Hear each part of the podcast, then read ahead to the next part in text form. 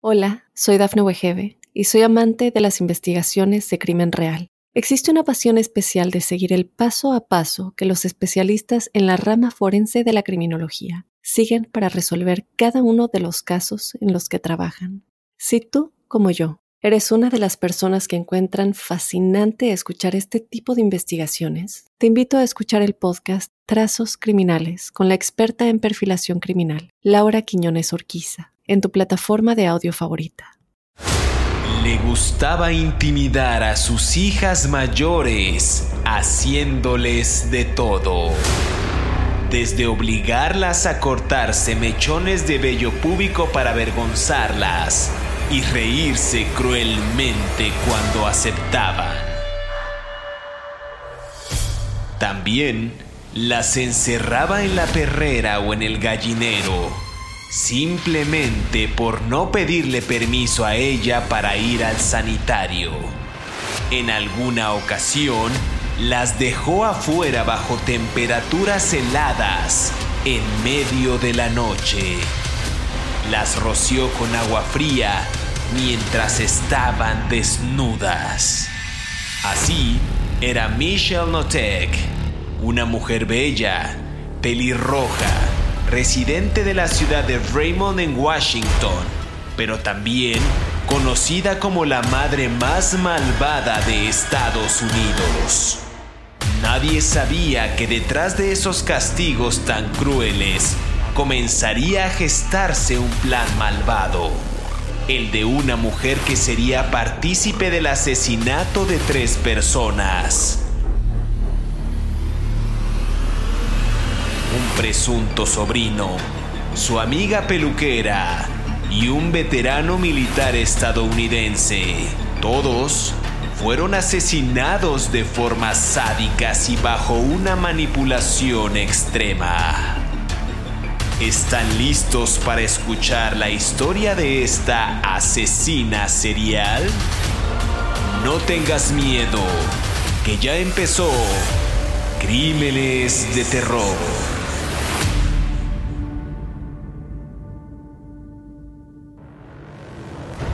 Bienvenidos a Crímenes de Terror. Hoy hablaremos de Michelle Notek, una guapa pelirroja que vivía junto a su esposo y sus tres hijas en la pintoresca ciudad de Raymond en Washington. Ella, junto a su marido David, o David, mantuvieron con un muy buen nivel a sus pequeñas, a sus hijas. Él era el proveedor de la casa, era un veterano de la Marina, muy tranquilo, que adoraba a las chicas y trabajaba duro en la construcción para mantener a su familia. Ella se había divorciado en dos ocasiones, tuvo a dos hijas. David decidió formar una vida con ella y tener otra hija más. Es decir, parecía esta típica familia de clase media, pero algo extraño vendría con esa supuesta normalidad pues más tarde arribaron a esa casa tres personas que después desaparecerían en circunstancias muy sospechosas y después se develaría que fueron verdaderos crímenes de terror. Y antes de entrar en detalle y comenzar a hablar de este asesino en serie, de esta asesina en serie, quiero darle la más cordial bienvenida a mi colega David Orantes, quien semana a semana nos brinda detalles puntuales de estos asesinos seriales. ¿Qué tal David? ¿Cómo estás? Hola, ¿qué tal José Luis? Bien, eh, vamos a hablar de esta señora que aparentemente era la ama de casa perfecta, ¿no? Michelle Notek. Sin embargo, escondía, pues junto con su esposo David, una serie de tres crímenes. No son muchos en términos de lo que podría representar o cualquier otro serial killer en los Estados Unidos, asesino en serie. Pero lo que es importante con esta mujer es el antecedente que tenía en su vida los, la manera en la que torturaba a sus hijas también y un detalle que es muy importante, que la mujer probablemente salga libre el próximo año y además eh, las hijas han advertido que si sale libre va a volver a matar. Entonces, eh, esto es algo muy interesante de discutir y de charlar y como siempre, eh, los antecedentes están en la infancia, ¿no? Totalmente, y este caso es más relevante, como bien mencionas, porque es un, pues es un tema relativamente reciente y como bien dices, la mujer podría salir el siguiente año y nos acercamos en Crímenes de Terror también a estos personajes actuales. Hemos hablado en diversas ocasiones de John Wayne Gacy, de Charles Manson, de Richard Ramírez, pero Michelle Notek también tiene una historia bastante turbia. Bien dices que no son muchos crímenes, pero en ellos radica una absoluta criminalidad eh, y alguna especie de psique criminal bastante sofisticada para una mujer de esta época, de esta época reciente. Hablemos de Michelle Notek, David. Eh, nació el 15 de abril de 1954. Como dices tú, está viva y tiene 67 años de edad. Es una mujer que no es vieja, es una mujer ya adulta, pero no vieja. Se divorció en dos ocasiones y se casó en 1987 con un hombre, ya decías tú, de nombre David, igual que tú. Cuando Shelly se divorció ya tenía a sus hijas Nikki de 12 años y Sammy de 9 años y Shelly y David decidieron tener a su propia hija Tori en 1989. Entonces a medida que las niñas crecieron, y eso es una parte importante de esta historia, eh, la pareja comenzó a abrir su casa a amigos de la familia que atravesaban en momentos difíciles. Ya hablaremos de ellos más adelante, de Shane Watson, de 13 años en ese entonces, la amiga peluquera Michelle, de Michelle, eh, Katy Loreno, eh, y también un veterano militar estadounidense conocido como Ron Woodward. Pero hablaremos de ellos más adelante. David eh, conoció eh, David a Michelle en un bar en abril de 1982 y él decía que la consideraba la chica más hermosa que había visto en su vida, según un periodista que recoge muchos de estos testimonios en un libro, If You Tell a True Story Mother, si lo cuentas, una historia real de asesinatos. Y entonces esta historia se empieza a desentramar, podríamos decir con, estos dos personajes que se empiezan a conocer en un bar, que resulta que esta mujer era bastante agresiva con él e inclusive lo golpeaba constantemente y él pues pensaba que eso era parte del romance real, pero él era también, vale la pena decirlo, bastante sumiso para enfrentarla a ella. Podemos decir eh, a grandes rasgos que esta era Michelle Notek. Yo no tengo tantos datos del tema de infancia, del tema eh, de cómo creció ella, pero quizás podamos eh, intercambiar estos puntos de vista, David, para, para comenzar a hablar de esta mujer. Sí, bueno, ella creció en un lugar que se llama Raymond, Raymond, Washington, en el estado de, del estado de Washington, en el Pacífico Norte de los Estados Unidos. Es una ciudad pequeñita frente a la costa del Pacífico. Mm, es un lugar muy bonito. Los que hemos hecho hiking en esa área cerca del uh, Olympic National Forest eh, la conocemos bien. Es un lugar bucólico, pero muy conservador. es un lugar que está entre Seattle y Portland. Eh, hay una gran presencia religiosa, hay, eh, hay, una gran presencia de conservadurismo, de ultraderecha, de eh, de gente que vota, a diferencia de lo que sucede en Seattle o Portland, que gente que vota por, por el Partido Demócrata, en Raymond, Washington, la gente es más conservadora, como en casi todas las zonas rurales de los Estados Unidos, y votan por el Partido Republicano. Hay una fuerte presencia de la Iglesia de los Santos de los últimos días. Mm, es un entorno, si, si se podía explicar, un poco asfixiante, pues, ¿no? Pueblo chico, infierno grande, ¿no? Eh, está sobre la carretera número 6, ¿no? Y, bueno, es un lugar paradisiaco para vivir. Ahí, en ese lugar, creció Michelle Notek en el 64, como tú bien decías, ¿no? El 15 de abril. Ella creció en un entorno con una madre alcohólica.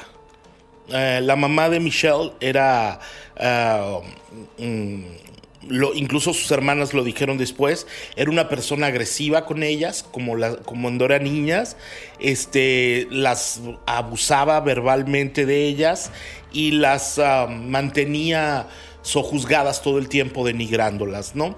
Eh, a los 13 años, de acuerdo que incluso con los testimonios de las propias hijas de Michelle Notek, la mamá empezó a tener rasgos, o sea, la, señora Notek empezó a tener rasgos eh, sociópatas, ¿no? Y empezó a ejercer robos pequeñitos en el área, este, se cortaba las, los brazos y tenía inclinaciones piromaníacas. ¿No? Eh, era una mujer que estaba torturada con todos estos antecedentes desde su infancia y bueno, como tú bien dices, mm, tenía una madre alcohólica y algo paradójico es que ella nunca ha salido del estado de Washington. Ah, es una mujer que no conoce nada ah, más allá de las fronteras de su estado. Todo lo que ha sucedido ha sido en su pueblito y ahora está en una cárcel que está a dos horas de su pueblito pero en el estado de Washington. Ella no es una mujer expuesta al mundo, no es una mujer educada, no es una mujer con una conciencia este, universal, digamos, de lo que es el mundo. Para ella todo lo que circula en el estado de Washington es, es lo que es, pues, ¿no? Para decirlo en pocas palabras. La madre las abandonó cuando ellas tenían 13 años y, y, la, y, la, y los jóvenes ah, dicen que la... Que la ella dijo que su papá la había violado a los 15 años. Esto no está comprobado, toda, mm, legalmente no está comprobado. Está un dicho que ella este, le expresó a los psiquiatras en la prisión. Y a los, poco después de ese incidente supuesto de la violación, mm, la mandaron a vivir con su abuela. Y a los 17 años, eh, eh, conoció a esta persona, ¿no? Este, a, este David que decías, ¿no? Y a partir de ahí eh, hay una serie de incidentes. Bueno, tuvo un novio que también abusaba de ella antes. No recuerdo el nombre, tuvo un novio que abusaba de ella y luego ella, ella era muy, muy guapa realmente en la juventud, era una mujer que atraía. En general, casi todas las mujeres anglosajonas de esa zona son muy guapas, ¿no? Son mujeres muy hechas al campo, a caminar, a hacer ejercicio, entonces están como muy musculosas y, mm, y son gente grande, ¿no? Son gente alta. Entonces... Mmm, ella creció en este entorno y como tú bien decías, empezó a tener esta relación con su esposo, una relación en donde eh, el abuso era constante, pues, ¿no? El abuso verbal era constante y, las denigraciones. Y entonces lo conoció en el 87 y fue su, David fue su tercer esposo, David Notek. ¿No? Eso es eh, importante notarlo. Y que él era un veterano de la, de la Armada, de la Marina de los Estados Unidos, y a quien ella, de manera paradójica, de manera rutinaria, abusaba de manera verbal, ¿no? Como tú bien decías. Lo extraño justo de esta relación que bien comentas es que no fue saludable desde el principio, y aquí hablamos otra vez de los mismos casos que hemos narrado en Crímenes de Terror, que parece que es un patrón al, al, repetir este tipo de relaciones tóxicas. Y no hablamos nada más de parejas, sino también la réplica que hay en relaciones familiares y que el posible sospechoso y después criminal eh, replican con sus víctimas en, estas, en estos sucesos. Bien dices, la relación no era buena. Michelle lo maltrataba verbal, verbalmente, inclusive lo abofeteaba y aunque David sabía, ya decía yo que ese romance no era normal, él era demasiado sumiso para enfrentarse a ella. Entonces él simplemente ignoró la violencia y siguió con, con, esta, con esta mujer que también ahí, eh, cuando empiezan ya a crecer sus hijas, una vez que sus dos hijas crecieron, eh, se cree que, mucho de lo que ellos, de lo que ellas hicieron de huir de su casa fue justo por el comportamiento manipulador de su madre, que bien decías. Cuando llega la adolescencia para estas, para estas chicas, eh, ellas también fueron eh, víctimas de unas formas sádicas de Michelle Notek. En alguna ocasión recoge este libro del que comentaba del periodista del New York Times, If You Tell, se llama el libro. Eh, estas, estas, estas cosas que hacía la mamá en contra de ellas iban más allá de las vejaciones, iba inclusive en una violencia física, sí, pero más, más allá, psicológica. Ellos, ellas narran más tarde que la mamá inclusive las, las dejaba en temperaturas heladas en medio de la noche y les rociaba agua fría mientras ellas estaban desnudas. Y estos castigos eran simples. Las faltas o los crímenes eran simples para Michelle Notek. No fuiste, no fuiste quien para preguntar si podías ir al baño, o sea, no preguntabas si podías ir al baño y entonces yo te castigo dejándote en temperaturas heladas y además te roció de agua en la noche. Esos eran la clase de castigos que, que cometía Michelle. inclusive intimidaba a sus hijas mayores haciendo de todo, desde obligarlas a cortarse mechones de vello púbico para avergonzarlas y reírse cruelmente cuando ellas aceptaban. Entonces, esta clase de castigos eran los que Michelle Notek hacía. Las encerraba inclusive en la perrera o en el gallinero, eh, los atacaba con frecuencia y, muchos de estos golpes que hacía también los hacía de forma discreta, porque les hacía moretones, pero también eh, las hacían partes donde no se pudieran ver en el cuerpo y entonces las chicas se vestían con algún tipo de pantalón o algún tipo de falda y era imposible ver esos moretones, inclusive para los maestros de las escuelas. Por ahí narran, eh, ya para, para, para, darte la palabra, que en unas vacaciones escolares eh, empujó a, a, una de sus hijas, a Nikki, de cabeza a través de una puerta de vidrio y le gritó, mira lo que me hiciste hacer mientras la,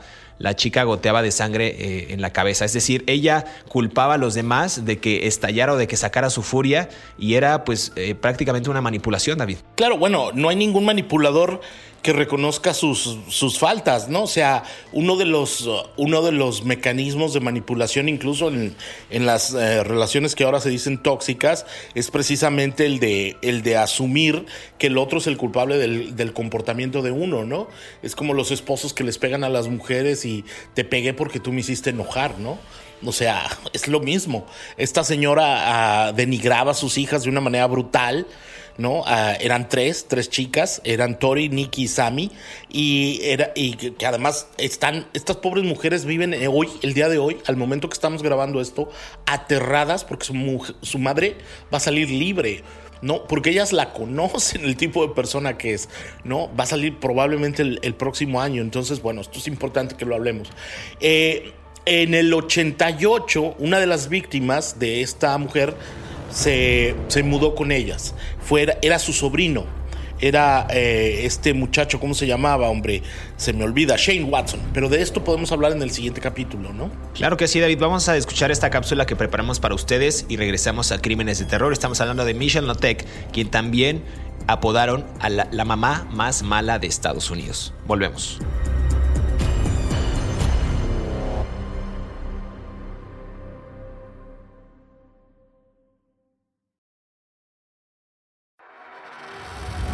Estos son los 5 datos perturbadores de Michelle Notek.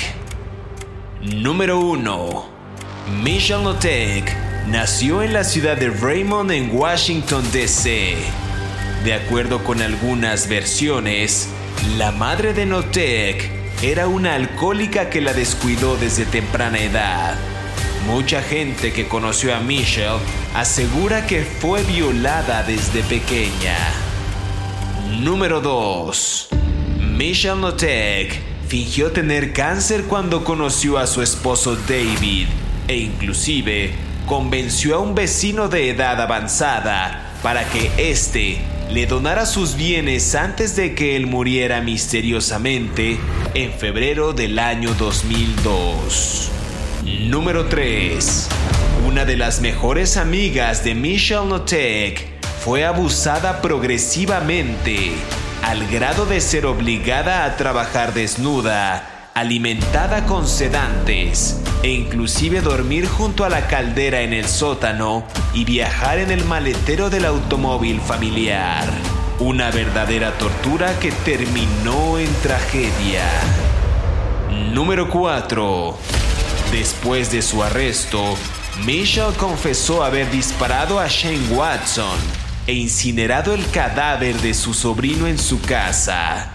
La policía acusó a la mujer de dos cargos de asesinato en primer grado en relación con la muerte de Katie Loreno y Ron Woodward. Número 5. Michelle está programada para su liberación anticipada al público en 2022. Esto después de cumplir 19 años de prisión por asesinato en segundo grado y homicidio involuntario.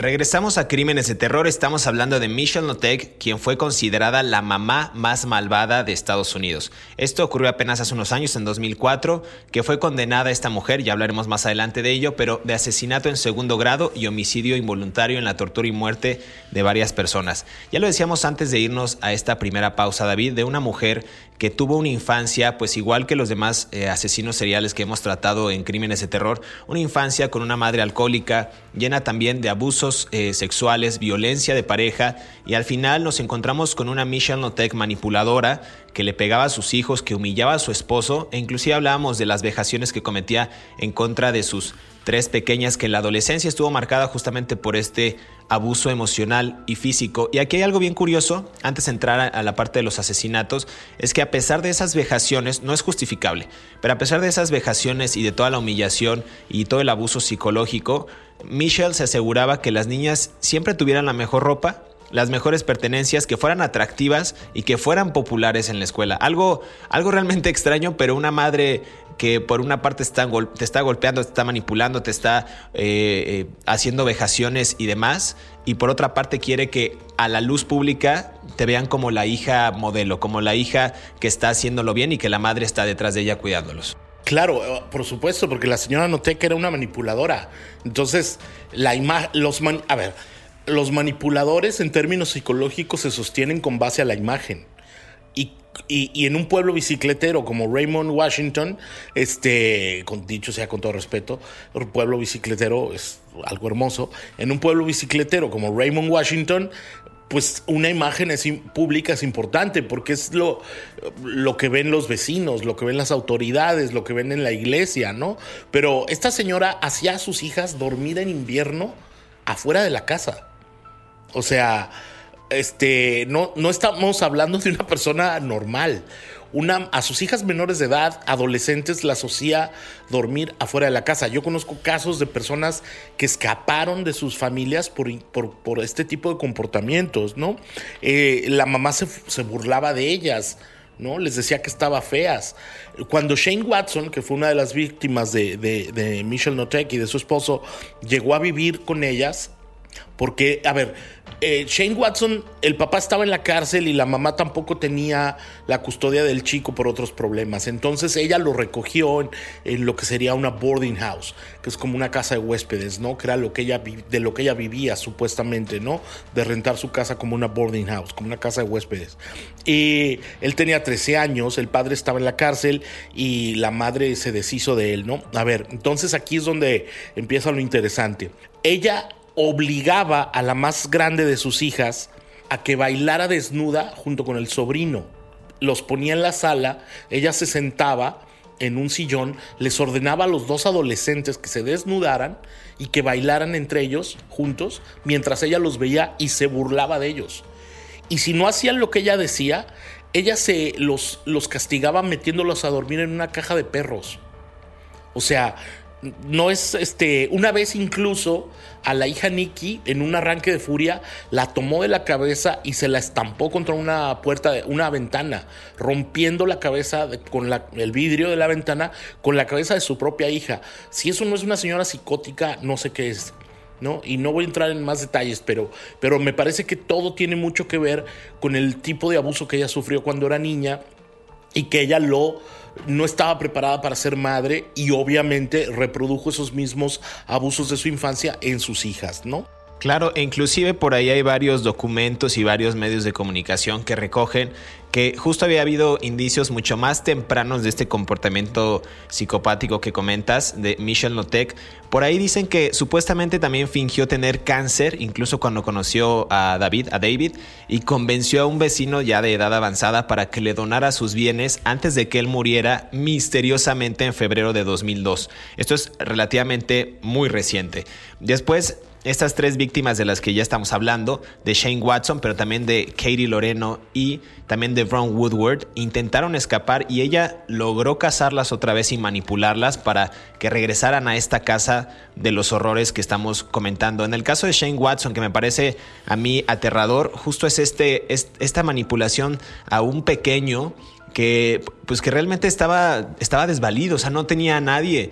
Y esta, y esta familia lo acogió y lo hizo de una manera pues para manipularlo, para tenerlo ahí, para humillarlo. Era una madre que no, no tenía reparo en hacer ni, ni en cometer este tipo de, pues de actos lascivos en contra de las personas. Bien lo decías tú en el 88 que acogen al, sobrino de 13 años, Shane Watson, después de que sus padres no pudieran cuidarlo. Más tarde, ese año, la amiga peluquera de Michelle Notek, Katy Loreno o Katie Loreno, también se mudó con los Notek después de perder su trabajo y también el veterano militar estadounidense Ron Woodward llegó a vivir eh, con la familia después de que perdió su propia casa en el 99. Entonces, de estos tres casos, David, ¿qué podemos destacar? Ya hablamos de Shane Watson, pero también Katie Loreno, esta amiga de Michelle, que había sido testigo también de su boda con David, se mudó con los Notek en la Navidad del 88, unos meses después de, Shane Watson.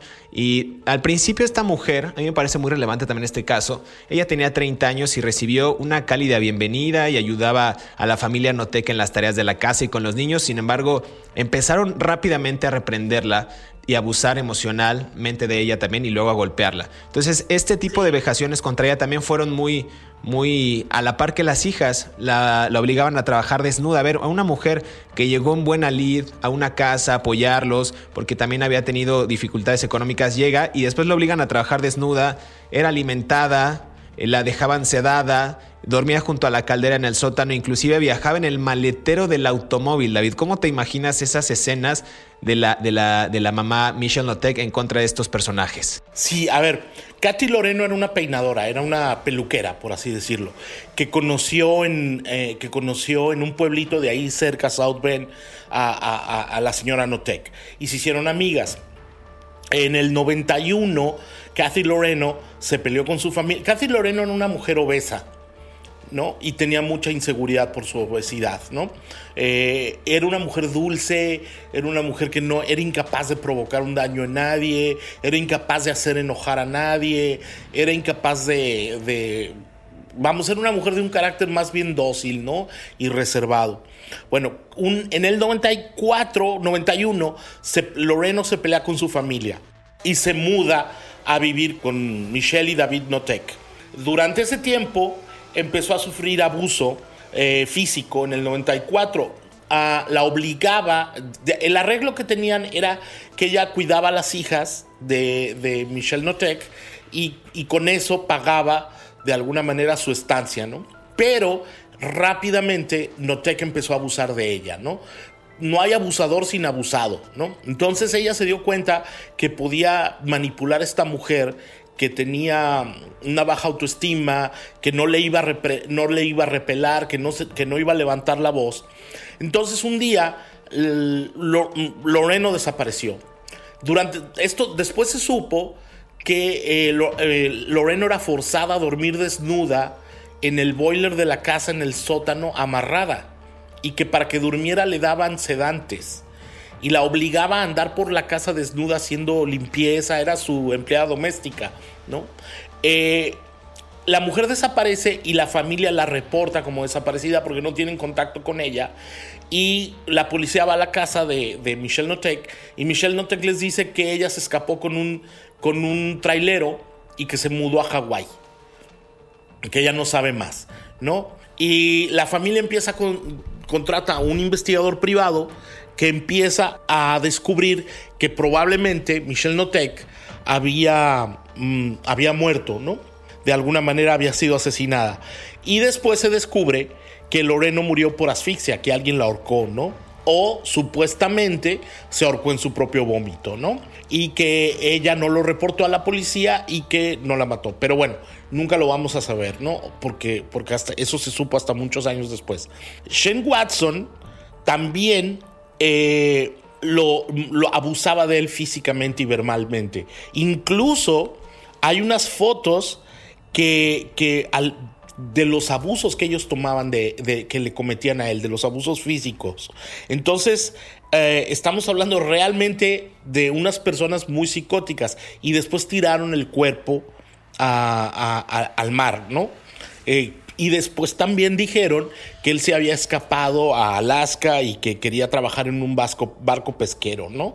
Eh, pero supuestamente David Notek mató, por órdenes de Michelle, mató al sobrino Shane Watson de 19 años con un rifle calibre 22 y tiraron el cuerpo al mar, ¿no? Algo realmente aterrador. Quiero agregar nada más algo a lo que decías de, de esta chica Katie Loreno que justo después de esta tortura y de todo lo que le pasó a esta, a esta mujer, dicen que supuestamente Michelle Notek reunió a su esposo, al sobrino y a las hijas y les dijo, todos estaremos en la cárcel si alguien se entera de lo que le pasó a Katie, según advirtió. Y dicen que más tarde ya con los archivos y con todos los libros que se han publicado y notas respecto al caso, David quemó el cuerpo de Katie con láminas de metal y después ocultaron esta terrible verdad diciendo justo lo que bien comentabas, que se había escapado con un novio llamado Rocky a otro estado, a otro país. Eh, y después, justo lo que bien comentas de Shane Watson, eh, también las vejaciones que tuvieron contra él y aquí lo asesinan, y ahí me puedes corregir tú David,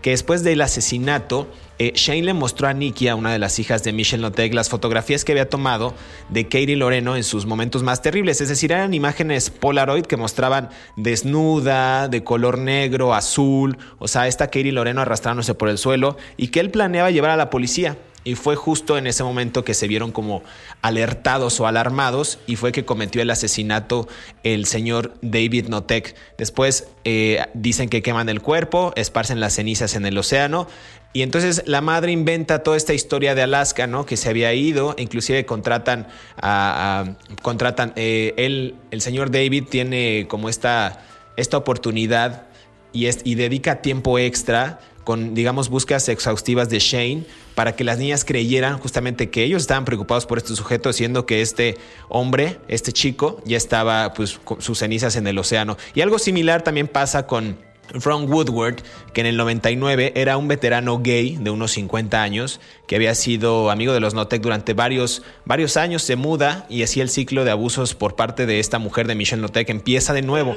Entonces, igual que con Katie, Michelle comenzó a abusar verbal y emocionalmente de Ron, diciéndole que era pues prácticamente un huésped inútil que no servía para nada. Y también lo drogan con pastillas, eh, le retienen todo, o sea, desde la comida hasta la ropa, hasta el uso del baño eh, interior de la casa. Entonces, este personaje, como bien dices, manipulador porque lo alejaba de sus amigos, de sus familiares, y cuando muere también en circunstancias muy sospechosas, después de estos cuatro años de sufrimiento, eh, pues no, no definen una causa exacta de la muerte, pero es, es descubierto su cuerpo con varias quemaduras, con hematomas, que probablemente, ya no lo sabremos, pero eh, infligidas por, por la familia Notek, en este caso por David y por Michelle. Sí, a ver, eh, cuando este, este, este soldado, que, que bien decías, Ron Woodward, se murió en el 99, eh, se mudó con ellos en el 99, era una persona que tenía problemas de alcohol y, de drogas y que como muchos veteranos de las Fuerzas Armadas de Estados Unidos cuando regresan de las guerras. Y la señora Notek lo denigraba todo el tiempo hablándole mal de sí mismo y le decía que era una persona de una vida baja y horrible y que no merecía nada. Y como tú bien decías, eh, voy rápido para que terminemos este segmento, no lo dejaban siquiera hacer del baño adentro de la casa. Tenía que hacer, tenía que orinar y defecar afuera en el campo. O sea, este, es terrible, ¿no? Lo maltrataban constantemente y ahora te voy a contar algo más sobre eso, ¿no? Y vamos al siguiente bloque y vamos a ver también cómo esta caída de Michelle Notek eh, después de la muerte de Ron Woodward, una de las hijas, eh, Tori de 14 años, que era la única hija que ya vivía en esta, en esta casa de los Notek, da alerta a las autoridades y empiezan a investigar porque creen ellos que sus padres son los presuntos responsables de la desaparición y la posterior muerte de este veterano gay de más o menos 50-52 años.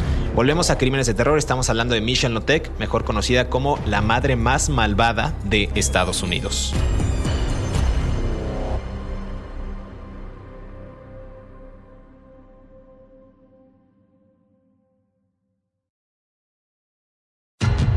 Michelle Notek fue una auténtica manipuladora. Usaba sus dotes persuasivos para lograr que la gente realizara lo que ella quería. Y si no lo hacían, ella simplemente los mataba. Sigue escuchando el capítulo de la madre más malvada de Estados Unidos en Crímenes de Terror.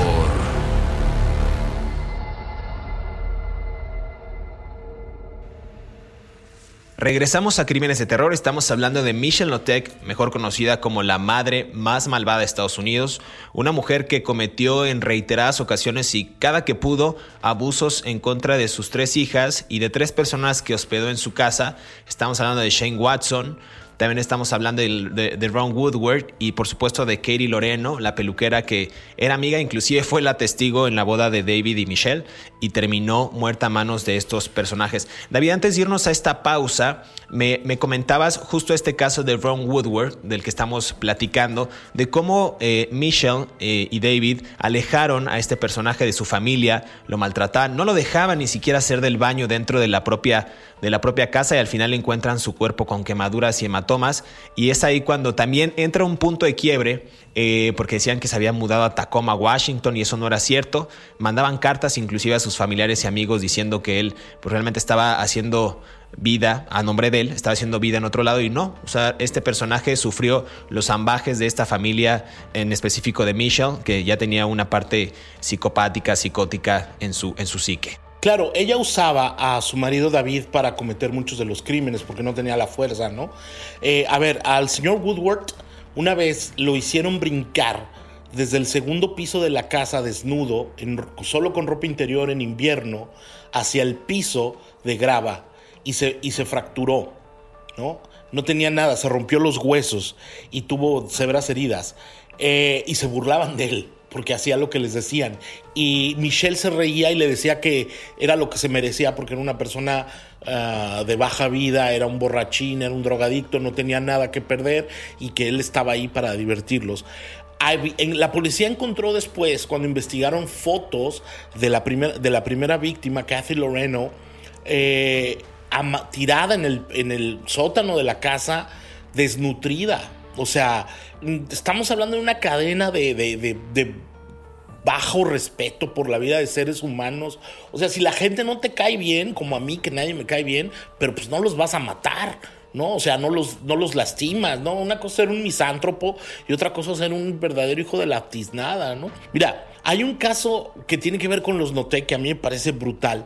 Los Notec le echaban cloro en las heridas a Woodward cuando se cortaba, porque lo, mandaban a que se hiciera. Los Notec vivían junto al bosque, entonces lo mandaban a hacer a orinar y a defecar descalzo en ropa interior. Y cuando volvía, tenía heridas en las piernas, tenía heridas en los pies, porque se cortaba con las piedras y con las ramas del bosque. Le echaban agua caliente y, y cloro en las heridas y se reían de él. O sea, dime si todo estos no son comportamientos de personas absolutamente desquiciadas que estaban ansiosas por torturar a alguien. David Notek no creo que haya sido una mala persona, pero no tenía el carácter para enfrentarse a la vieja loca de que tenía como esposa, a la Michelle Notek, ¿no? Porque las cosas por su nombre, una vieja loca, ¿no? O sea, desquiciada completamente que pertenecía a un hospital psiquiátrico, ¿no? Este, cuando, cuando, cuando Woodward desaparece supuestamente por un golpe de que lo mató, lo mataron a golpes los Notek, de acuerdo con, con los forenses del condado de Kings en, en Washington, eh, ellos dijeron que se había suicidado cuando lo tenían enterrado en su casa.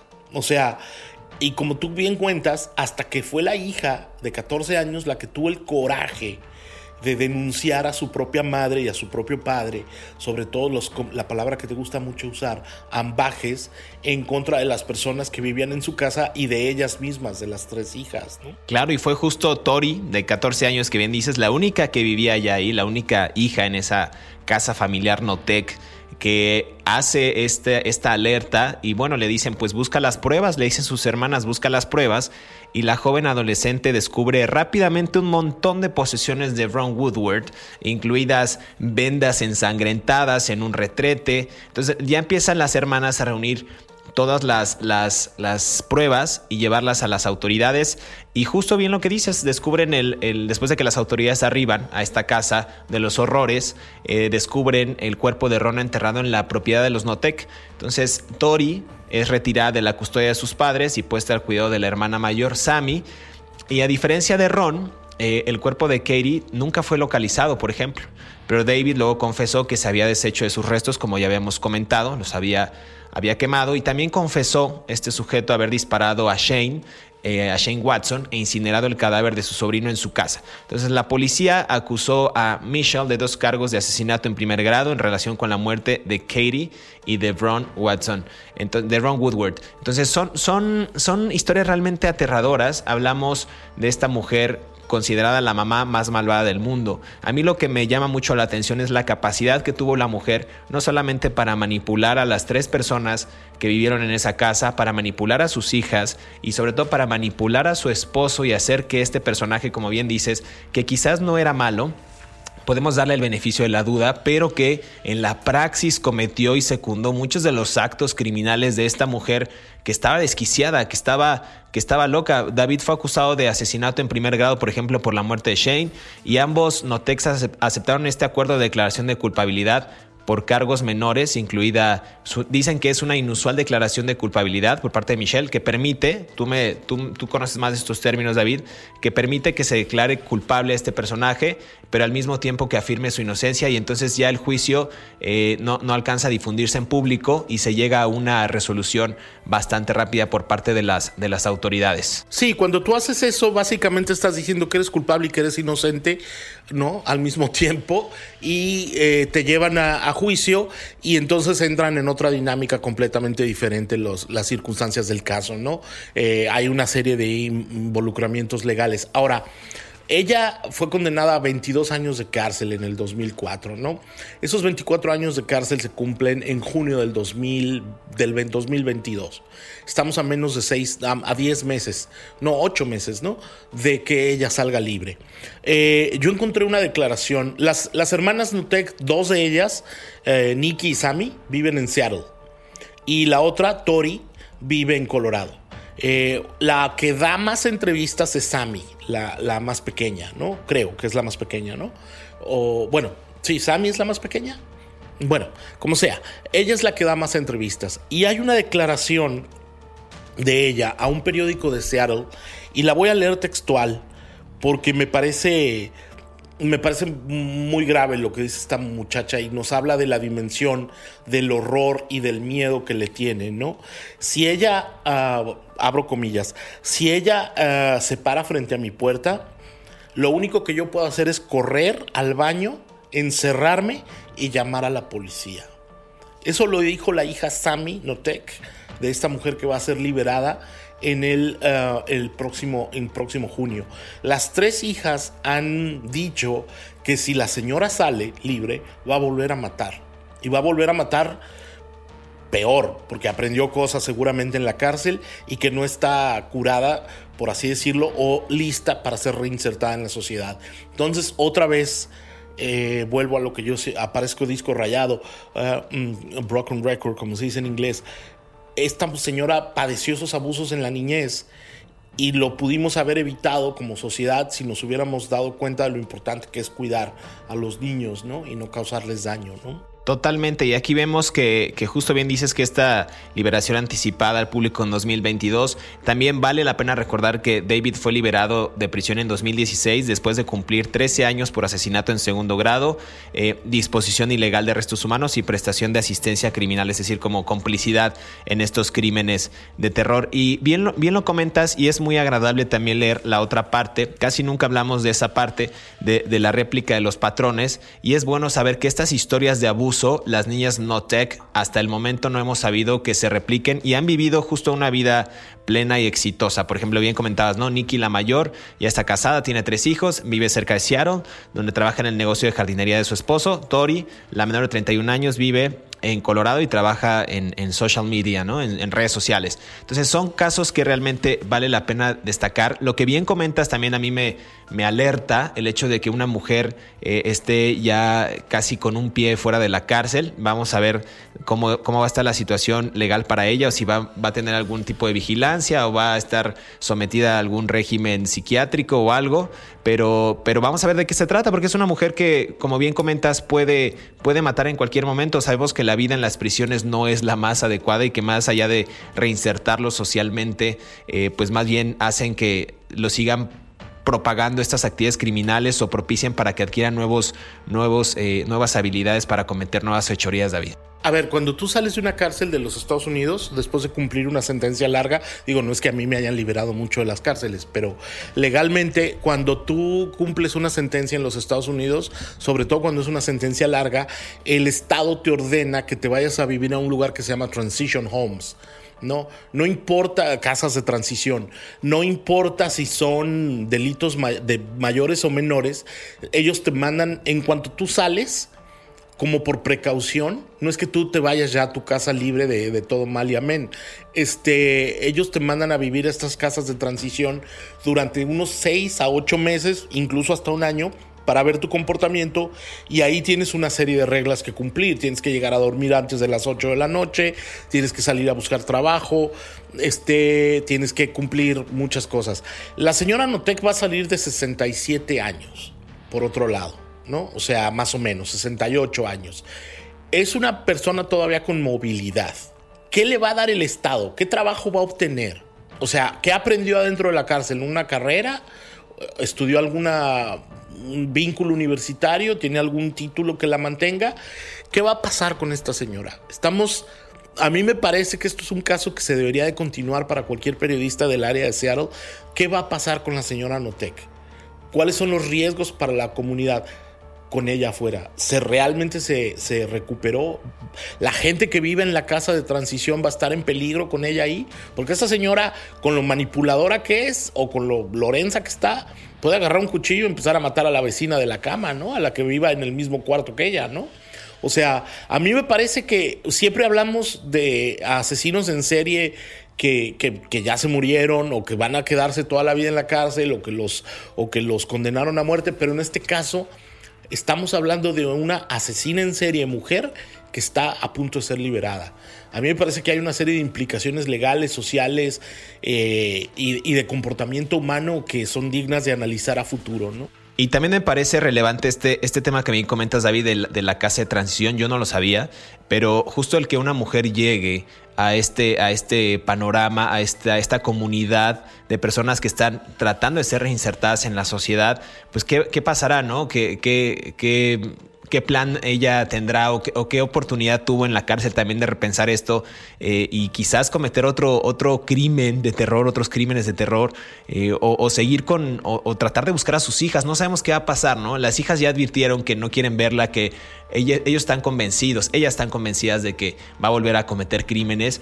Y es algo realmente aterrador. Bien comentas, ya los criminales de los que hemos hablado, bueno, pues ya van a purgar una condena eh, de por vida en la, en, la, en la, cárcel y otros no habíamos hablado, no nos había tocado este caso en específico de una mujer que pudiera estar como, como dando de qué hablar con, con, su posible eh, entrada a la sociedad. Eh, me parece relevante este tema y me parece que es digno de análisis. Ahora, hay un tercer, un cuarto cadáver que probablemente murió. Otra persona que vivió con ellos, un, un señor llamado McClinton, que murió por un golpe en la cabeza. Eh, James McClinton, de 81 años, que murió de un golpe en la cabeza en el 2002. Eh, en la casa de los Notec, pero que nunca se les pudo comprobar. Ahora, podría ser que algún fiscal del condado de King en, Washington reabra ese caso para volverla a reencausar por ese delito y mantenerla encerrada, ¿no? Pero me parece que es la primera vez en crímenes de terror que hablamos de, de un asesino en serie, asesina en serie, que está a punto de ser liberada. ¿no? Vamos a ver cómo se va desenvolviendo este caso. Eh, ojalá que podamos darle seguimiento más adelante. Esperemos que no sea para malas noticias y que los periodistas que están en el área de Seattle pues documenten el paso a paso y hagan esta recapitulación de hechos de una mujer que es realmente aterradora. El caso me parece fascinante en cuestión de psicología, en, cuestión de psicología forense también. Entonces vamos a ver qué sucede. Eh, David, pero de mientras este capítulo ha terminado, es hora de despedirnos, pero también queremos agradecer a todos aquellos que cada sábado sintonizan un nuevo episodio de Crímenes de Terror. Recuerden que estamos leyendo sus comentarios a través de las redes sociales de Mundo Hispánico, a través de nuestras cuentas personales y también recuerden que pueden poner algunos comentarios o reseñas en esta parte de, de reseñas de cada una de las plataformas en las que nos estén escuchando, en Spotify, en Apple Podcast, en Amazon Music o iHeartRadio. Y recuerden que pueden repetir este podcast cuando quieran y a la hora que quieran, en la comodidad de su hogar, en la calle, en el transporte público, donde ustedes quieran. Eh, no olviden activar el botón de seguir en la plataforma en la que nos estén escuchando para que disfruten de primicia, de primera mano, estas aterradoras historias. Hasta pronto, nos escuchamos en el próximo episodio de Crímenes de Terror. Hasta pronto.